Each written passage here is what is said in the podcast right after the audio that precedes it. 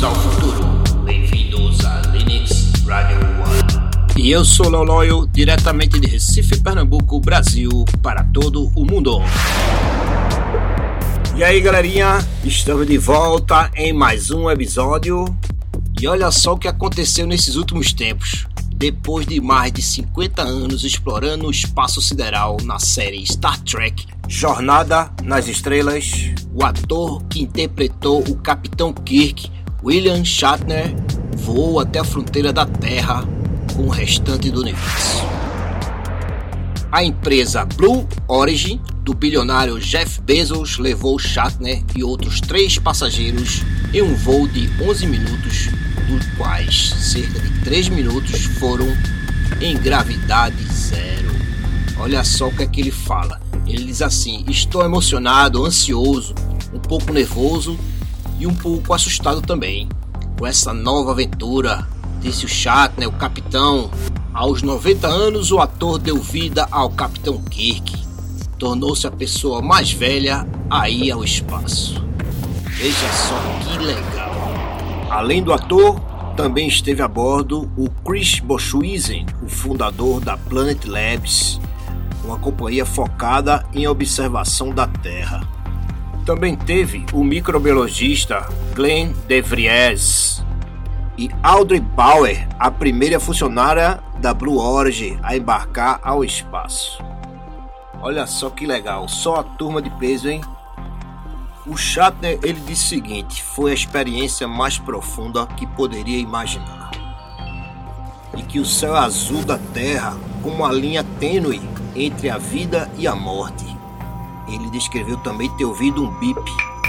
Então, puf, você estava já no escuro. Olha só. Deve ser uma velocidade, uma parada bem incrível, hein, pessoal?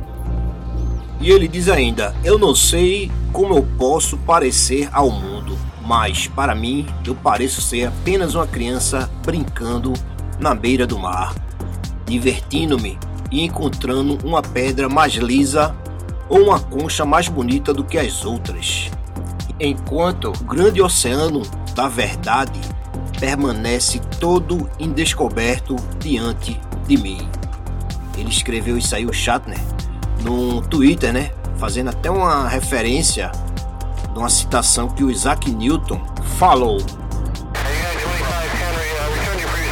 Os passageiros experimentaram cerca de 3 a 4 minutos de gravidade zero eles viajaram acima da fronteira internacionalmente conhecida do espaço, chamada de linha Karman, onde fica cerca de 100 quilômetros acima da superfície terrestre. O Bezos já vendeu 100 milhões em ingressos para viagens futuras.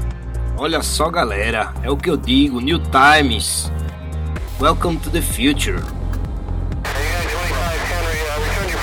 E as notícias não param por aí, hein? Olha só. A nave russa Soyuz MS-18 trouxe de volta à Terra a primeira expedição de um filme espacial.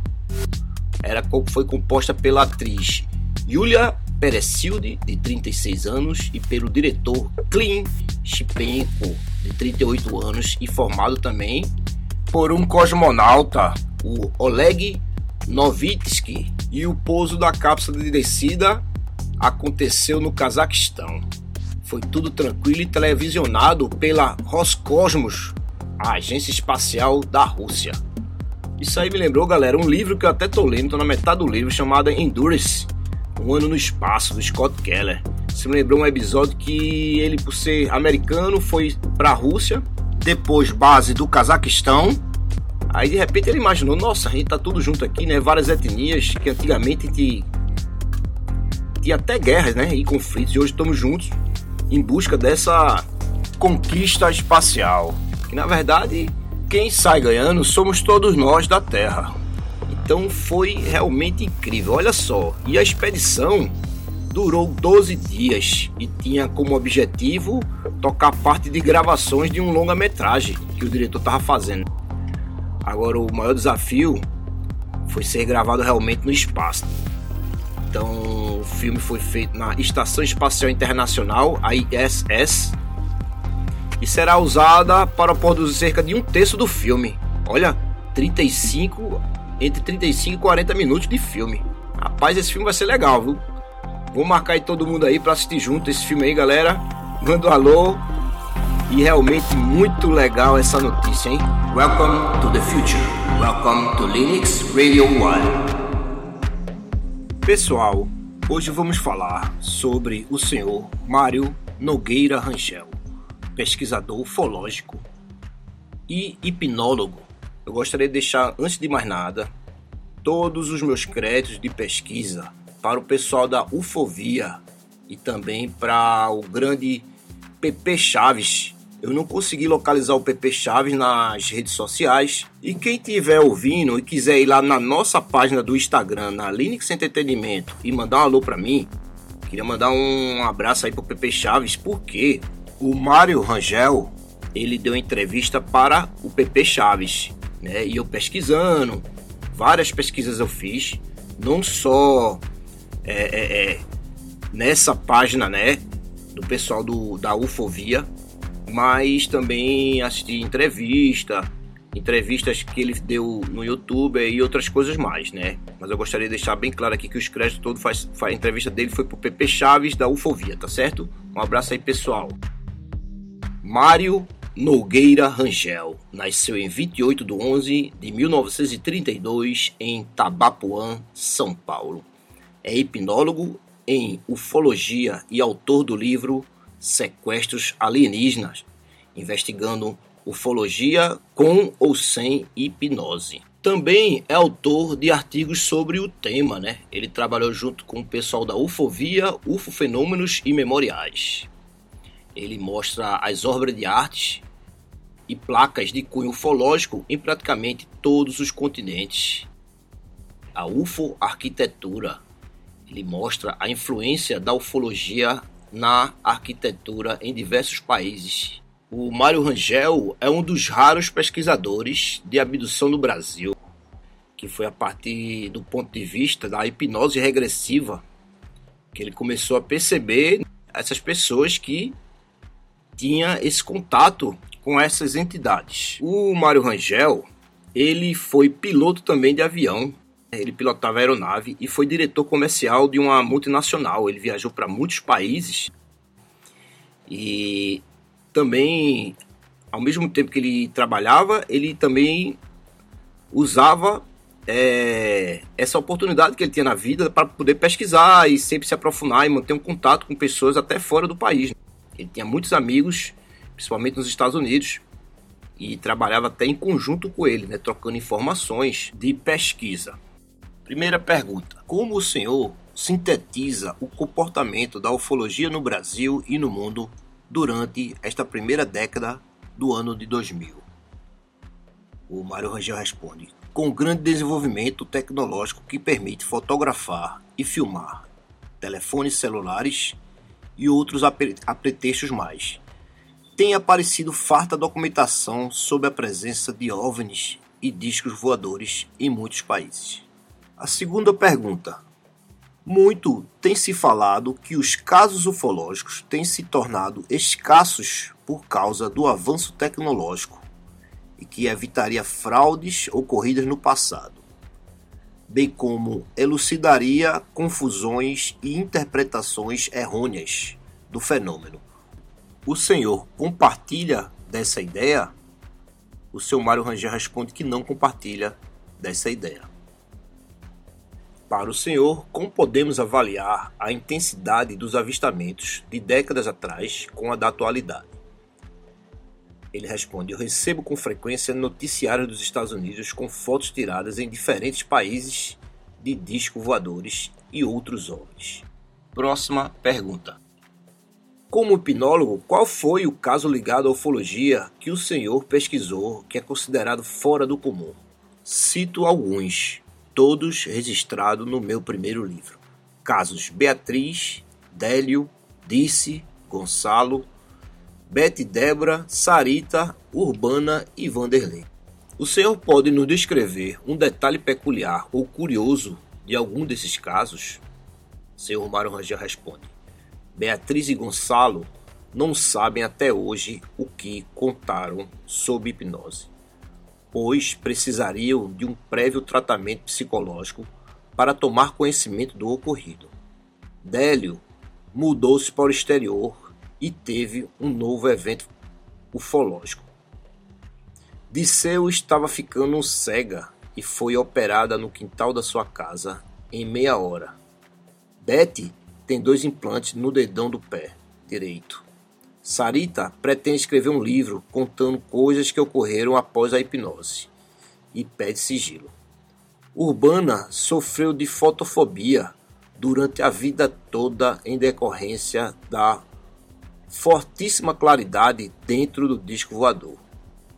Wanderlei foi abduzido na frente da sua avó, que foi desligada pelos ETs. Próxima pergunta. Sabemos que o chamado tempo perdido é o termo empregado para casos em que o paciente não tem a memória de certo período vivenciado, que pode ser de horas ou até de dias. Quais são as características comuns dos casos de tempo perdido pesquisado através da regressão por indução hipnótica? Seu Mário Rangel responde: Muitos hipnólogos, como eu, acham que os ETs introduzem amnésias em diferentes níveis de profundidade. Conseguimos recuperar parte das ocorrências esquecidas, mas não todas. O professor de Química da Universidade de Pisa, Dr. Conrado Malanga, declara em seu livro Alien Cicatriz, com X no final, disponível para impressão na internet que consegue melhores resultados que os demais.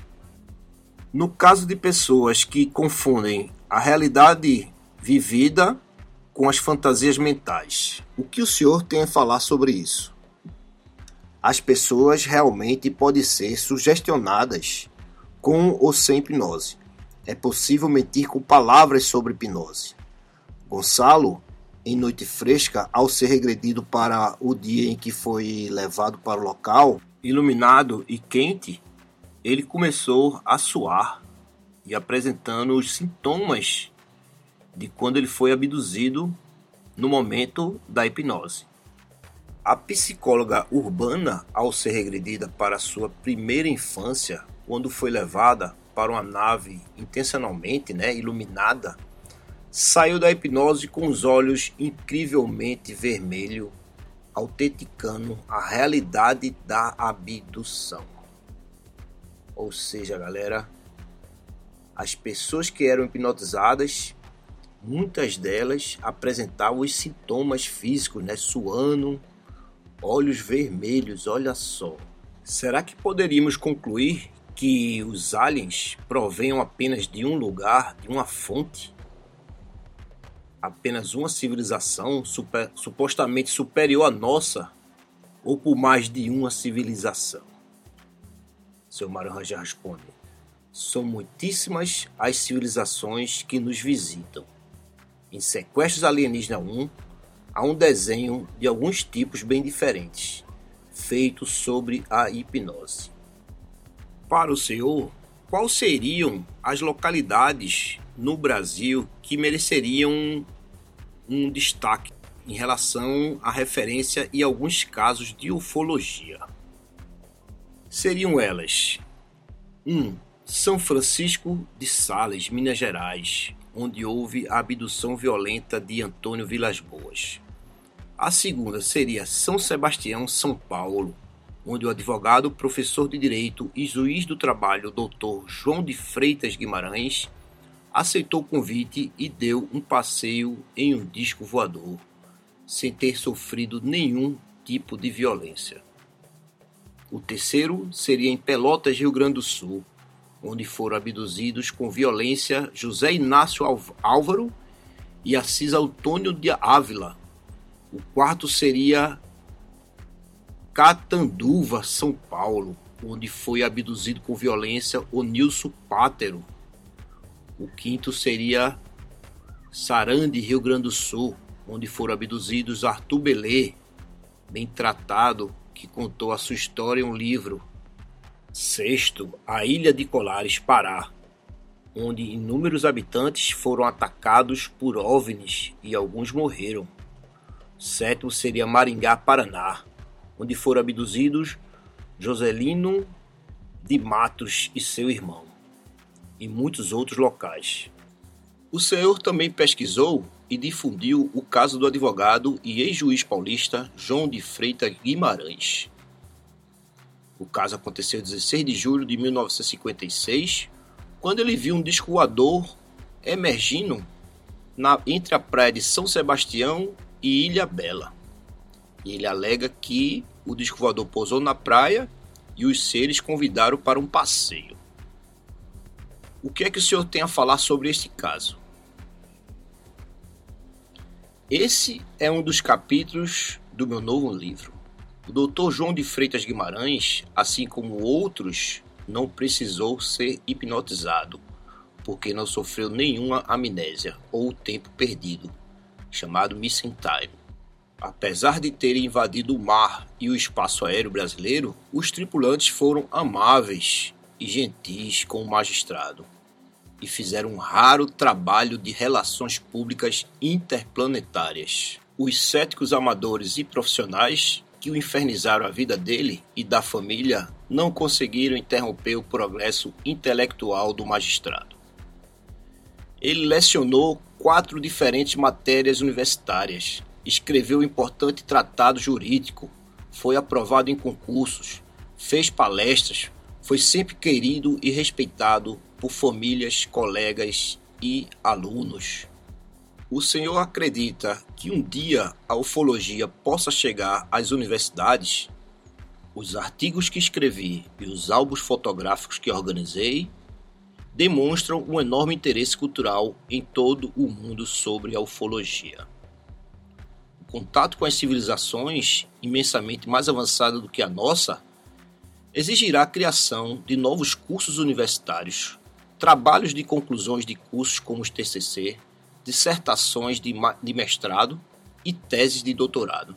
Para o senhor, qual é o futuro da ufologia? Continuaremos precisando trabalhar muito, enfrentar os céticos e ser pacientes, até que os ETs pousem na Praça dos Três Poderes ou um disco voador sobrevoe a baixa altura e participe de um desfile de uma escola de samba no Rio de Janeiro ou em São Paulo. Bem-vindos ao futuro. Bem-vindos a Linux Radio One. A hipnose não faz parte da medicina não faz parte da psicologia nem da parapsicologia, né? Pessoas que estudam, são formadas, né, em medicina, em um segmento da medicina. Conversei com um amigo meu, que ele é cirurgião, é, o doutor Matheus Meira. Ele disse: Olha, Léo, a hipnose não faz parte do segmento da medicina. É uma atividade, vamos bem dizer assim, uma, uma coisa ainda que está sendo assim, é muito no início, né? Eu até falei para ele, olha, isso aí é uma coisa muito séria, né? Muito importante, porque existem pessoas que, após passar por hipnose, como foi dito na nesse episódio, as pessoas têm até sintomas, né? Então acredito que isso seja realmente uma coisa assim que precisa ser estudado com muita profundidade, até mais do que a própria hipnose.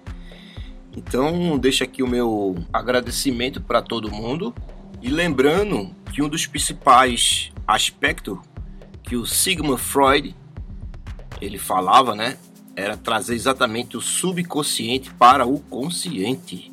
As coisas que se encontram dentro de nós, né? Às vezes em lugares que a gente nem sabe. E a gente nem sabe que carrega, nem que a gente leva. Então é uma coisa realmente uma área que precisa ser estudada, ser levada um pouco mais a sério, com mais profundidade nos dois âmbitos da palavra e espero que no futuro tenhamos um progresso, né, em relação a esse aspecto. E gostaria de mandar um abraço para o senhor Mário Rangel ou toda a família dele, alguém que estiver ouvindo. Infelizmente eu não o conheço pessoalmente, mas gostaria muito de conhecer, parabenizá-lo e que essas palavras soem e chegue até próximo do senhor Mário Rangel. Um abraço a todos. Espero que vocês tenham curtido esse episódio e vai vir mais coisas legais por aí, viu, pessoal? Vai vir mais coisas legais por aí e não vai parar. A Linux está apenas começando. Quem sabe um dia nós vamos fazer uma matéria, um trabalho com maior expansão, ir até as pessoas, entrevistar as pessoas, fazer o bate-papo, quem sabe até através de imagens, né, para as pessoas que estão tá aí do outro lado, apenas ouvindo, ver também um pouco da desse trabalho. Então vamos lá, pessoal, obrigado a todos. Quem quiser mandar um alô lá no Instagram, vai lá na Links Entretenimento, manda aquele alô. Fiquem à vontade, a casa de vocês e até o próximo episódio. Bem-vindos ao futuro. Bem-vindos a Linux Radio One.